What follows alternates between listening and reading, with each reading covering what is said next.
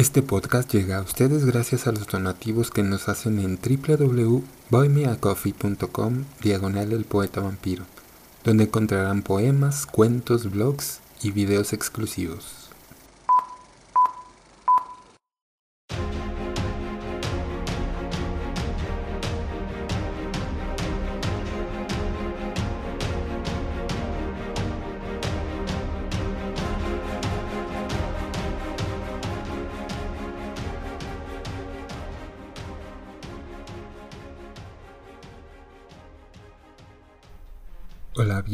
A este nuevo episodio del podcast. Ahora con una nueva biografía de Homero. Y ya está muy gastado. Está demasiado gastado el chiste de Homero Simpson. Ya, ya, hasta aquí llegamos con ese chiste. No, estoy hablando de Homero, el poeta. En este podcast vamos a ver quién fue Homero el escritor de la Iliada y la Odisea. Vamos a ver dónde nació, cómo nació, en qué años. Vamos a ver todos los datos históricos, etc. Así es que espero que estén listos para aburrirse conmigo. No, no es cierto. Vamos a tratar de hacerlo un poco más, un poco más divertido. Em, de repente van a escuchar la voz de mi hermana o que golpea. No se asusten, mi hermana tiene síndrome de Down y pues no tengo otra manera de, pues de hacer estos podcasts, tengo que hacerlos en casa y pues de repente van a escuchar estos sonidos. Em, pues digo, espero que no sean molestos para ustedes, espero que, que no, que no pues que no les molesten de ninguna manera. Y si es así, pues en www.boymeacoffee.com diagonal el poeta vampiro, ahí me pueden ayudar para construir mi, mi equipo profesional de audio y pues que nos escuchen. Pero pues solamente si les molesta. Y si no les molesta, pues muchísimas gracias por comprenderlo. Muchísimas gracias pues por ser parte de mi vida, por ser parte de esta historia y pues aunque no les moleste, pues les voy a agradecer muchísimo sus donaciones, porque pues gracias a esas donaciones es con lo que puedo sostenerme tanto para ayudar a mi hermana como para ayudarme a mí, como para seguir haciendo estos podcasts y que no tenga pues ningún problema con ello, ¿verdad? Pero bueno. Vamos a comenzar. ¿Quién fue Homero? ¿Quién es Homero? Homero es el nombre dado a Laedo, a quien tradicionalmente se le atribuye la autoría de los principales poemas épicos griegos, la Iliada y la Odisea. Desde el periodo helenístico se ha cuestionado que el autor de ambas obras fuera la misma persona, sin embargo, antes no solo existían estas dudas, sino que la Iliada y la Odisea eran consideradas relatos históricos reales. La Ilíada y la Odisea son el pilar sobre el que se apoya la épica greco-latina y por ende la literatura occidental. Les voy a ser bien honestos. Les voy a ser súper honesto. Estos datos los saqué de Wikipedia. La verdad es que no encontré como una biografía exacta, una biografía extensa, larga.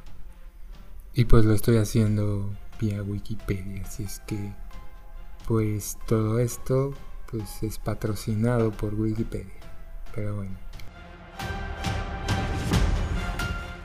El nombre de Homeros es una variante jónica del eólico Homaros. Significa que es un rehén, prenda o garantía. Hay una teoría que sostiene que el nombre proviene de una sociedad de poetas llamados Homéridas o Homeridae que literalmente significa hijos de rehenes, es decir, descendientes de prisioneros de guerra, dado que estos hombres no eran enviados a la guerra al dudarse de su lealtad en el campo de batalla, no morían en él. Por tanto, no había literatura propiamente dicha o escrita. Se les confiaba el trabajo de recordar la poesía épica local y con ella los acontecimientos pasados. También se ha sugerido que lo que podría contener el nombre Homeros es un juego de palabras derivado de la expresión de O me orón, que significa el que no ve. En la figura de Homero confluyen realidad y leyenda. La, tradición sostenía que Homero era ciego y varios lugares reclamaban ser su lugar de nacimiento. Quíos, Esmirma, Colofón, Atenas, Argos, Rodas, Salaminas, Pilos, Cumas e Ítaca.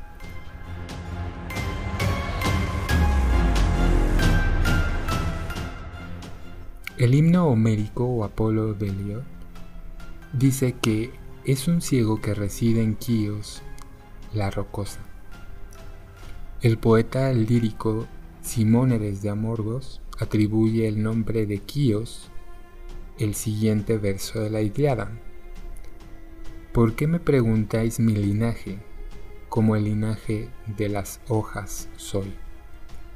Ese verso fue convertido en proverbio en la época clásica. Luciano de Samosata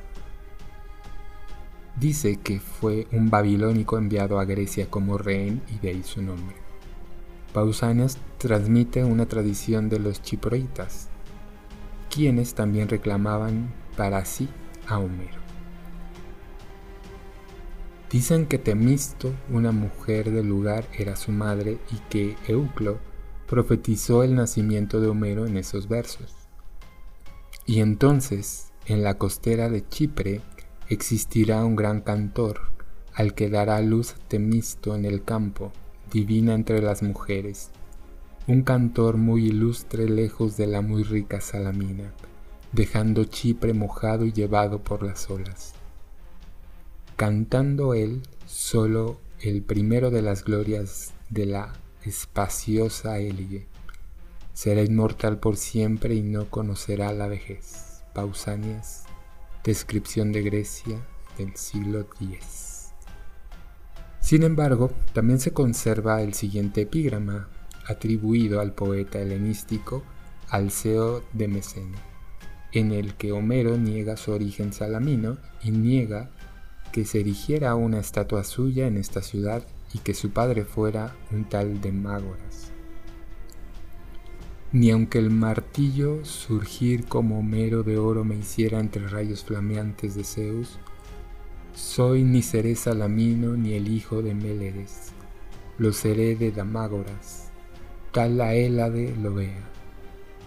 Con otro poeta probad, y mis versos vosotros a los helenos, musas y quíos, cantadlos. Alceo de Mesene. Hay una tradición acerca del lugar donde murió Homero, atestiguada al menos desde el siglo V a.C., de que se produjo en la isla de los Pausanias. Recoge esta tradición y habla sobre la estatua de Homero que vio y un oráculo que leyó en el templo de Apolo de Delfos. Puedes ver también en el pronaos del templo de Apolo de Delfos una estatua de bronce de Homero sobre una estela, y en ella leerás el oráculo que dice que tuvo Homero. Dichoso e infortunado, pues naciste para cambiar las cosas. Buscas una patria, tienes una tierra natal, pero no una patria la isla de Ios es la patria de tu madre, y que cuando mueras te recibirá, pero vigila el enigma de los jóvenes muchachos. Pausanias. Además señala que los de Ios enseñan también un sepulcro de Homero en la isla y en otro lugar uno de Clímene, y dicen que Clímene era la madre de Homero. Y por último, un geógrafo lido revela que no le agrada escribir sobre la época en que vivieron Homero y Hesiodo. Sobre la época de Hesiodo y de Homero he indagado cuidadosamente y no me es agradable escribir sobre ello, porque conozco el afán de censura de otros, sobre todo de los que en mi tiempo se ocupan de la composición de poemas épicos.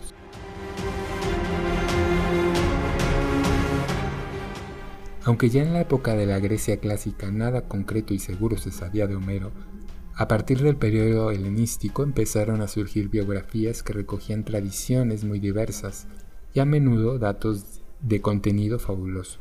En estos relatos se decía que antes de llamarse Homero se había llamado Meles, Melesígenes, Altes o Meón, y se daban datos muy diversos y con numerosas variantes acerca de su ascendencia. Hay una tradición que dice que la Pita dio una respuesta al emperador Adriano acerca de la procedencia de Homero y de su descendencia. Me preguntas por la ascendencia y la tierra patria de, una inmortal sirena, por su residencia de Itacense, Telemaco es su padre y la Nestorea Epicasta su madre, la que alumbró con mucho al varón más sabio de los mortales.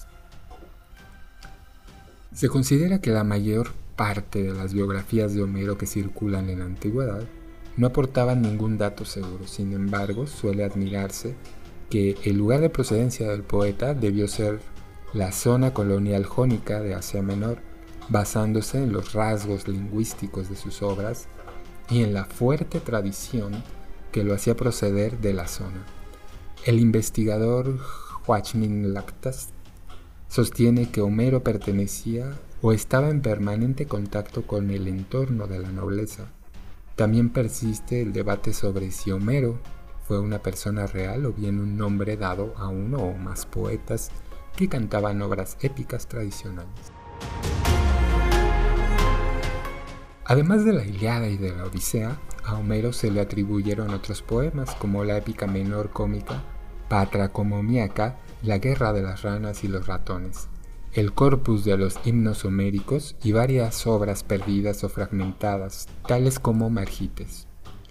Algunos autores antiguos le atribuían el ciclo épico completo, que comprende más poemas sobre la guerra de Troya, así como epopeyas que narraban la vida de Edipo y guerras entre los argivos y tebanos. Los historiadores modernos, sin embargo, suelen estar de acuerdo en que Batricomaquia en Margitres son himnos homéricos y los poemas cíclicos son posteriores a la idea, a la Iliada y a la Odisea. Una pintura del poeta griego Homero sobre el panel del templo de Isis en Sengreas, antiguo puerto Corinto, donde su rostro refleja cierta severidad ha sugerido que las imágenes bizantinas de Cristo pudieron haber sido ideadas a partir de dicha figura, en especial por la similitud de la fisonomía facial y también en cuanto a la postura del cuerpo que se representa en las mismas.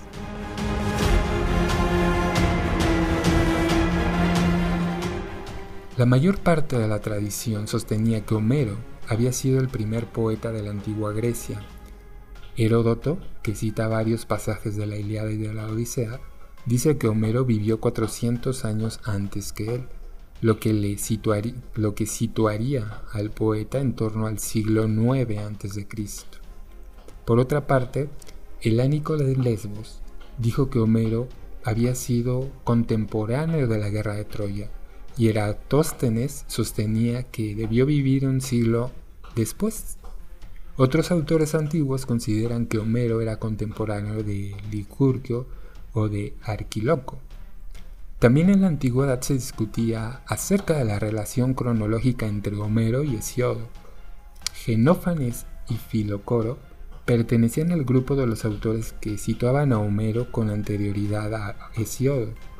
El certamen de Homero y Hesiodo, una obra muy tardía, suponía que eran contemporáneos entre sí. En cambio, Eforo, Lucio Asio y Crónica de Paros decían que Hesiodo había sido anterior.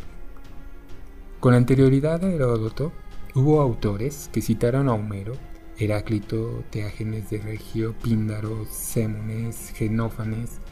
Además, Heródoto recoge la noticia de que el tirano Clístenes había prohibido a los rapsodas competir en Sición a causa de los poemas homéricos, pues estos celebraban continuamente a Argos y a los Argivos. Sin embargo, esta última alusión es posible que se refiera al ciclo tébano y no a la Iliada ni a la Odisea.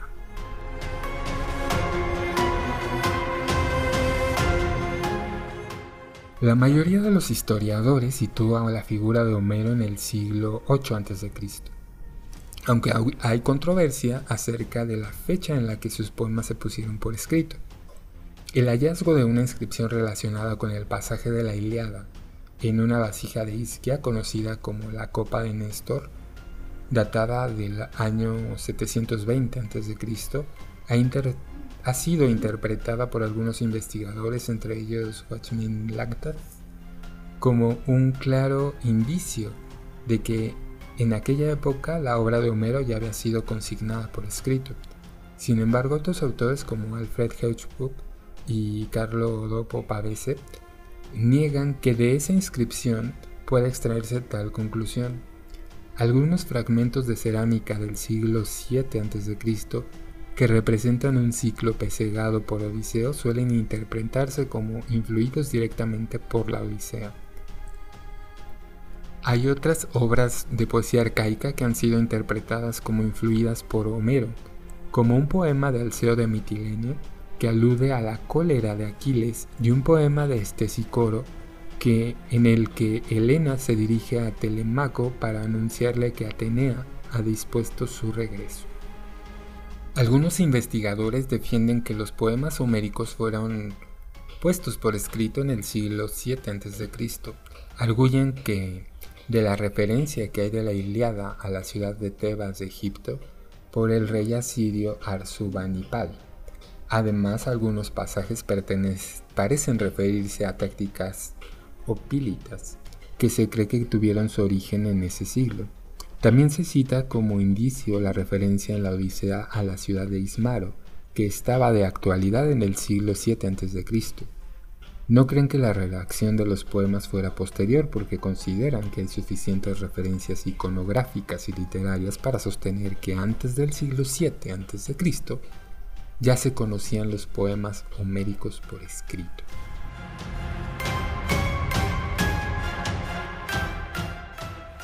Hay una corriente de investigadores que sostiene, en cambio, la hipótesis de que los poemas homéricos que se pusieron por escritos a partir del siglo VI a.C. creen que las coincidencias de temas entre los poemas homéricos y otros fragmentos literarios o iconográficos anteriores solo indican que ambos bebieron de las mismas fuentes orales.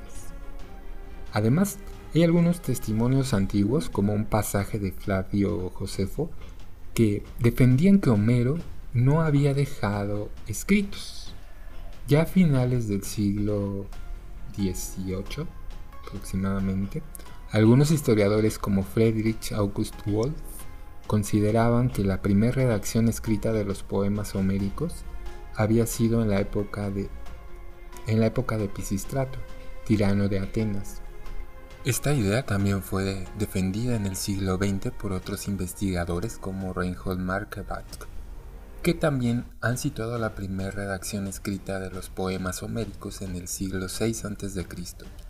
Esta postura es criticada por los defensores de la redacción escrita de los poemas en el siglo VII, puesto que creen que supone confundir la composición escrita de los poemas con una manipulación que sufrieron al ser puestos por escrito en la época de Pisistrato, en contra de las tesis de Wolff, ya que se manifestó Ulrich von Willeritz en un estudio realizado en 1884 en el que señalaba que la versión ateniense de los poemas homéricos se había puesto a las demás.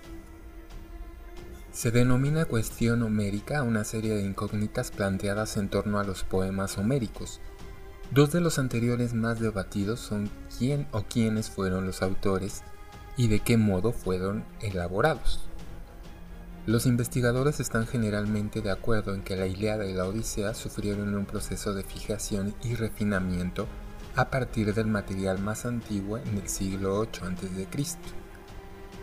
Un papel importante en esta fijación parece que correspondió al tirano ateniense Hiparco, quien reformó la recitación de la poesía homérica en la festividad panatenea. Muchos clasistas sostienen que esta reforma implicó una confección de una versión canónica escrita.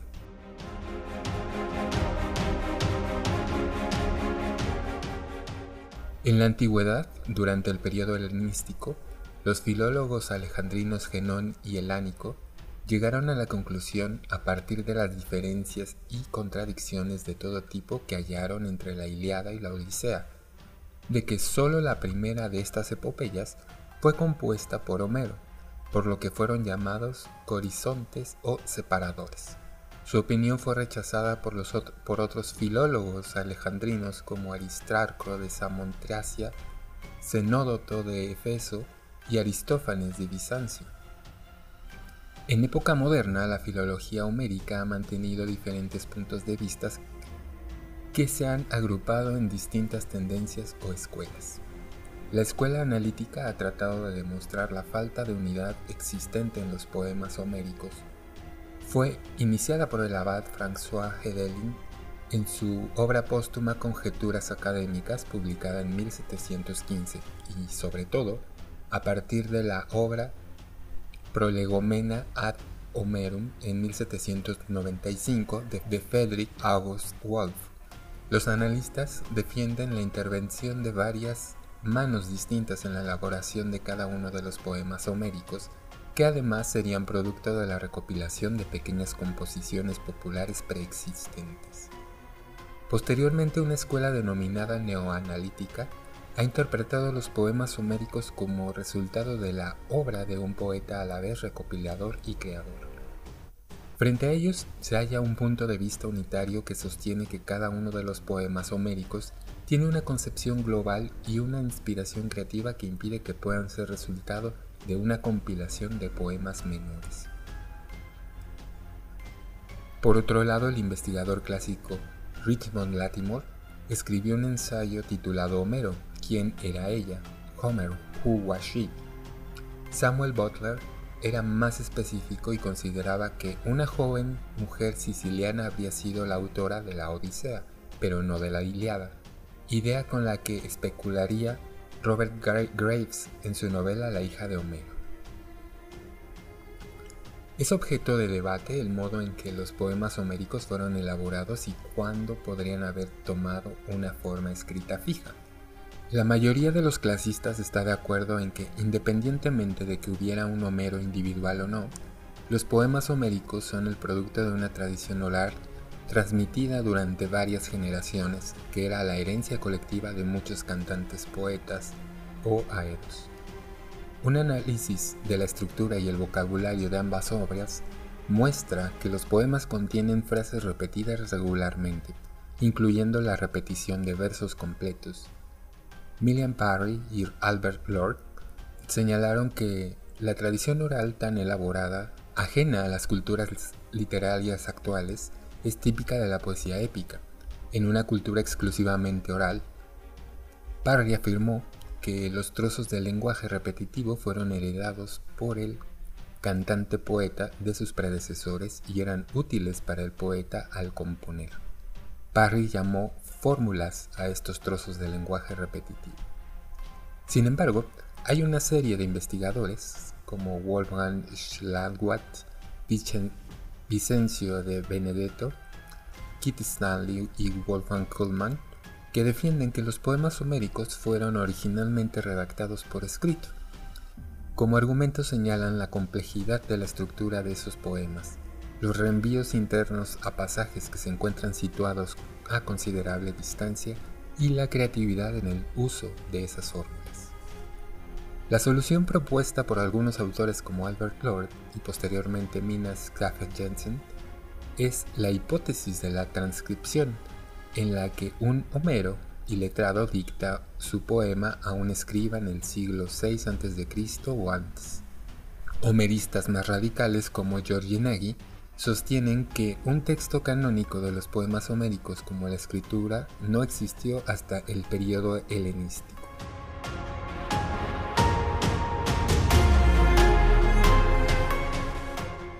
Homero concebía un mundo que estaba completamente rodeado por océano, el cual era considerado padre de todos los ríos, mares, fuentes y pozos. El estudio de las menciones geográficas en la Iliada desvela que el autor conocía detalles muy precisos de la actual costa turca y en particular de Samotraquia y el río Caistro, cerca del Efeso. En cambio, las referencias a la península griega, con excepción de la pormenorizada enumeración de lugares del catálogo de naves, son escasas y ambiguas. Todo indicaría que, de haber sido Homero una persona concreta, se trataría de un autor griego natural de la zona occidental de Asia Menor o de alguna de las islas próximas a ella. El citado catálogo de naves, eh, que es la enumeración de los ejércitos de la coalición aquea, recoge un total de 178 nombres de lugar, agrupados en 29 contingentes distintos.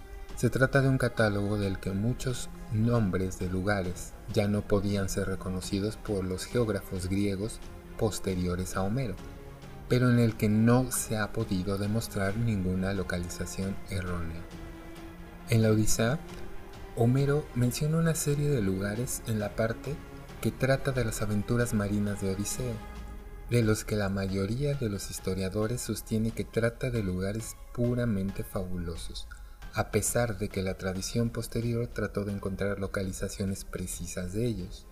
En la biblioteca mitológica de Apolodoro señala que Odiseo, según dicen algunos, vagó errante por Libia, según otros por Sicilia, y según el resto por el océano o por el mar Tirreno.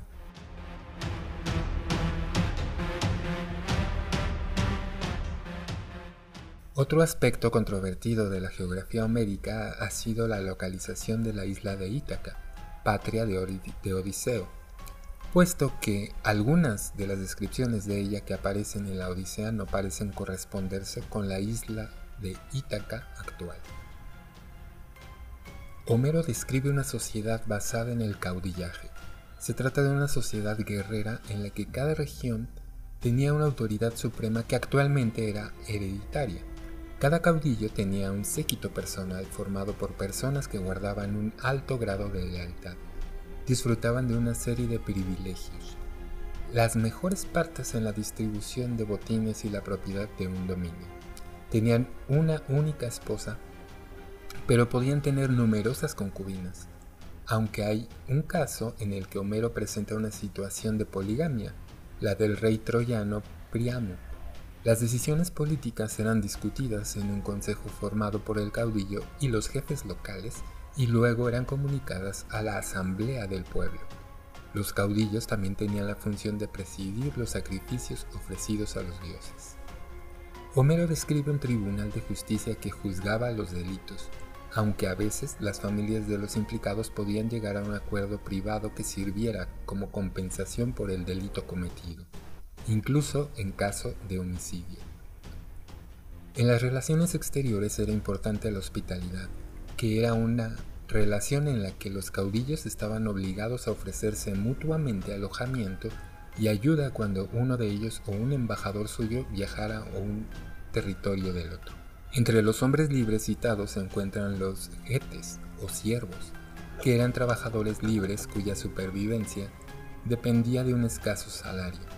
También se nombran los demiurgos, que eran profesionales que tenían una función pública tales como artesanos, heraldos, adivinos, médicos y aeros. La esclavitud también era una práctica aceptada en la sociedad descrita por Homero. Los esclavos solían tomarse entre prisioneros de guerra o bien en expediciones de pillaje. Se citan ejemplos de compraventa de esclavos y de personas que ya habían nacido siendo esclavas. Los amos a veces recompensaban a sus esclavos concediéndoles tierras o una casa. Se cita la posibilidad de que una esclava pudiera acabar convirtiéndose en la legítima esposa de su señor. En cuanto a los valores éticos descritos, se incluyen el, honrar debidamente a los dioses, respetar a las mujeres, ancianos, mendigos y suplicantes extranjeros y no deshonrar el cadáver de un amigo muerto. La incineración era el uso funerario que aparece en los poemas homéricos. La religión era politeísta. Los dioses tenían características antropomórficas y decidían el destino de los mortales. Se realizaban numerosos ritos tales como sacrificios y plegarias para tratar de conseguir su ayuda y su protección. Aunque se conocía el hierro, las armas en su mayor parte eran de bronce. Homero describe también el uso del carro de guerra como medio de transporte empleado por los caudillos durante las batallas. Desde el siglo VI a.C., Hecateo de Mileto y otros pensadores debatieron acerca del trasfondo histórico de los poemas cantados por Homero. Los comentarios escritos sobre ellos en el periodo helenístico explotaron las inconsistencias textuales de los poemas.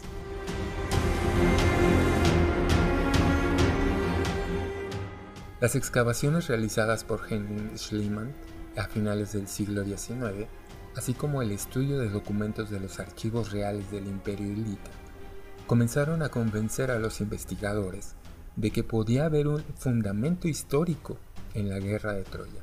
Sin embargo, aunque la identidad de Troya como escenario histórico cuenta con el acuerdo de la mayoría de los investigadores, no se ha podido demostrar que se emprendiera contra la ciudad una expedición de guerra comandado por atacantes micénicos.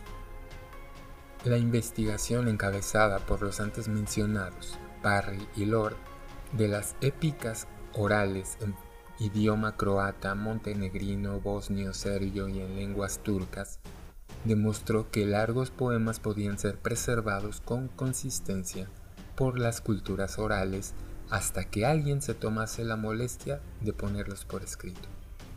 El desciframiento del lineal B en los años 50 por Michael Ventris y otros constató que la continuidad lingüística entre la lengua anotada por la escritura micénica del siglo VIII a.C. y la lengua de los poemas atribuidos a Homero. Por otra parte, la cuestión de saber a qué época histórica se pueden referir los testimonios de Homero y en qué medida pueden ser usados como fuentes históricas ha constituido el objeto de un largo debate que se encuentra lejos de haber concluido. Algunos estudiosos, como John Chadwick, sostenían que la Grecia descrita por Homero no se parecía ni a la de su época ni a la de sus cuatro siglos anteriores mientras que lo haya Achille Estela señala que hay un importante legado micénico en los poemas homéricos.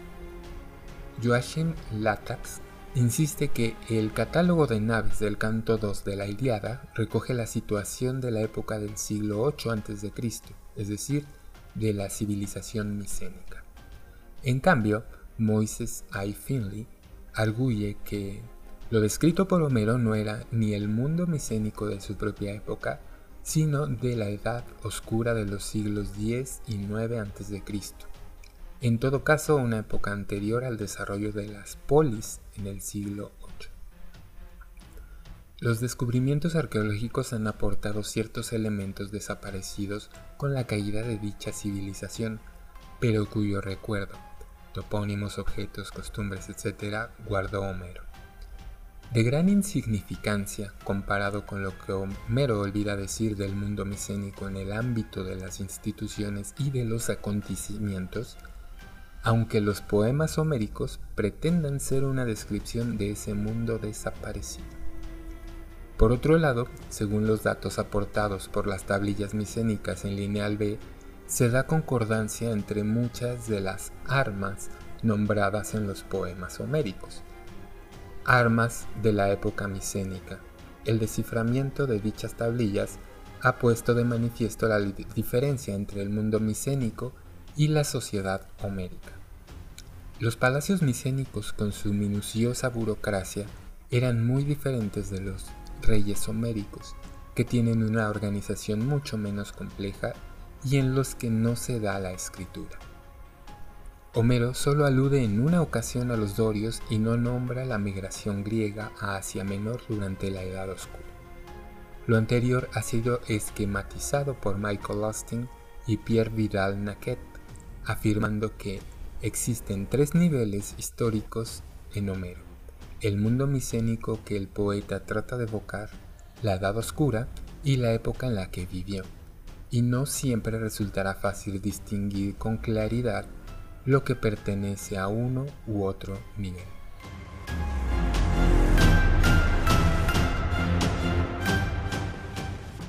Se llama lengua o dialecto homérico a la variante de la lengua griega utilizada en la Iliada en la Odisea.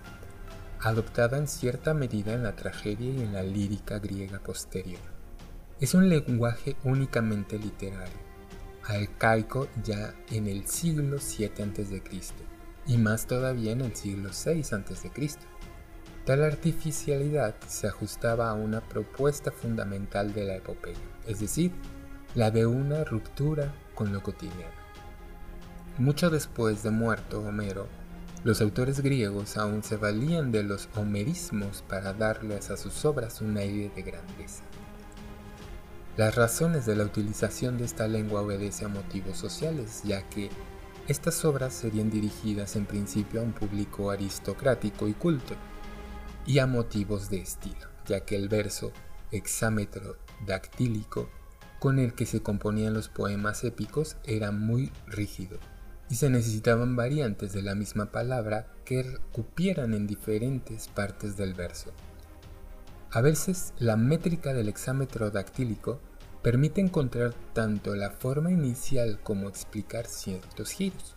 Por ejemplo, en el caso de la diagama, fonema desaparecido desde el primer milenio antes de Cristo, aunque utilizado por Homero en cuestiones de silabación, incluso si no era escrito ni pronunciado, así en el verso 108 del canto 1 de la Iliada.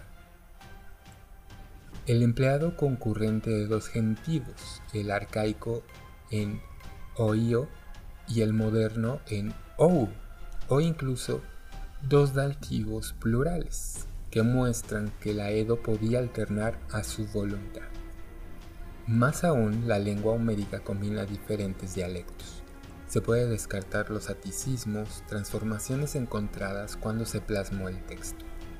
Quedaron dos grandes dialectos, el jónico y el, Quedaron dos grandes dialectos, el jónico y el eolio, cuyas particularidades son manifiestas para el lector. Por ejemplo, el jónico utiliza una eta, allí donde el jónico ático utiliza una alfa larga. De ahí los nombres Atenea o Ere en lugar de los clásicos Atenea o Era. Esta coexistencia irreducible de los dos dialectos, según la expresión de Pierre Chatrain, puede explicarse de diversas maneras.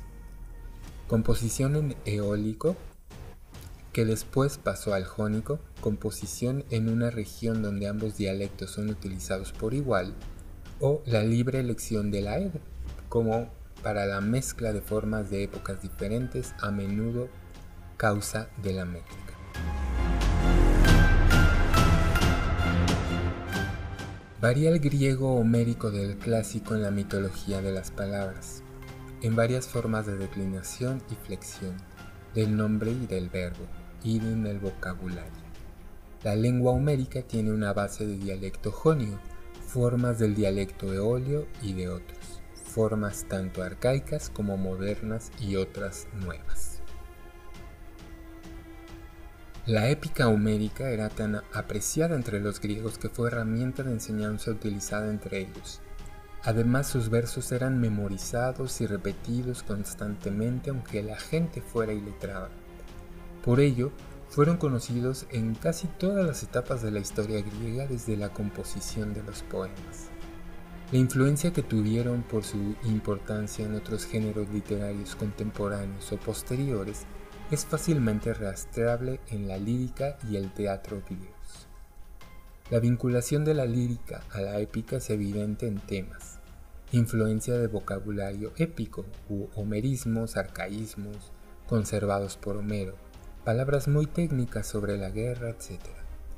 Las fórmulas homéricas, los epítetos tradicionales, muchas escenas épicas aumentadas, cambiadas o satirizadas para dar cuenta de la originalidad del poeta lírico.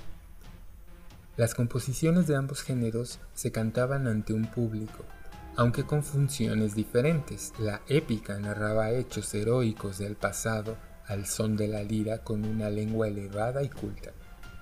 La lírica criticaba, celebraba, veneraba, etc. al son de la flauta o de la lira.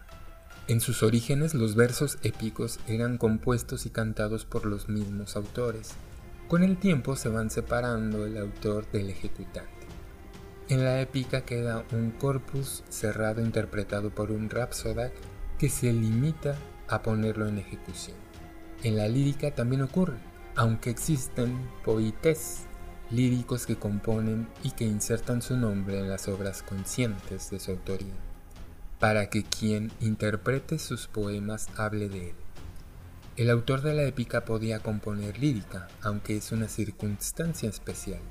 En la épica hay pasajes que bien podrían identificarse con monodias líricas mencionadas de la manera épica. Las obras de ambos se recitaron en banquetes y fiestas, se fijaron para ello los poemas por escrito. Sin embargo, el jambo es una parte de la lírica relativamente poco afectada por la épica. Cierto es que se recitaba ante un público, pero por lo demás podríamos decir que el jambo es antiépico. Los temas de la épica muchas veces aparecen totalmente parodiados. Su lenguaje no es absoluto, elevado, sino completamente contrario, y el autor se manifiesta y da datos de sí mismo. El objetivo del jambo es escarnecer a otra persona y contar historias realistas de personajes absolutamente antiheroicos.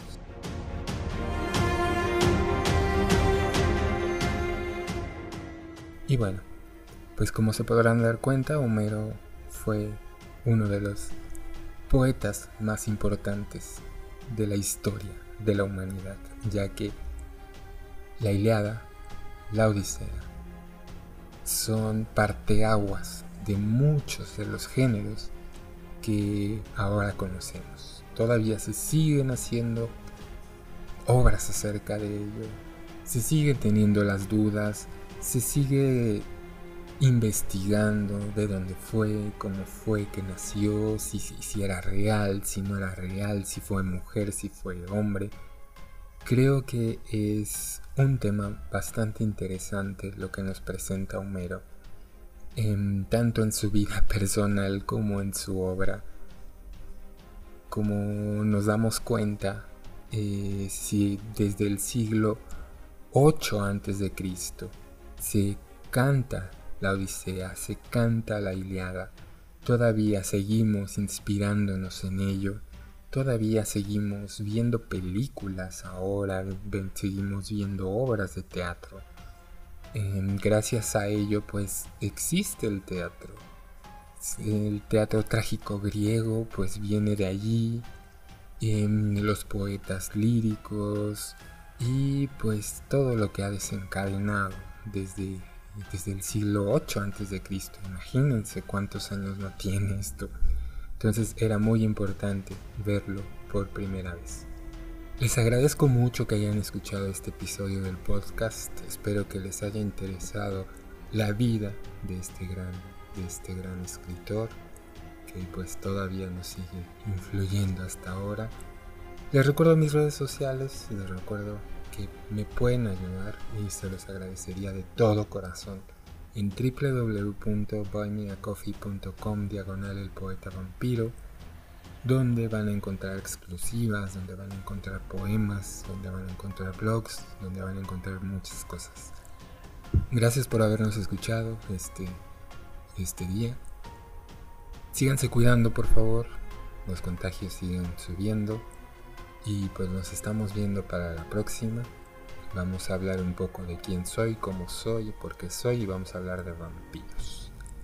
Y posteriormente vamos a hablar de Safo de Lesbos. Vamos a ver quién era, cómo era y por qué. Cuídense mucho. Mi nombre es Eddie Fuentes. Les mando muchos abrazos y muchos besos sangrientos. Hasta luego.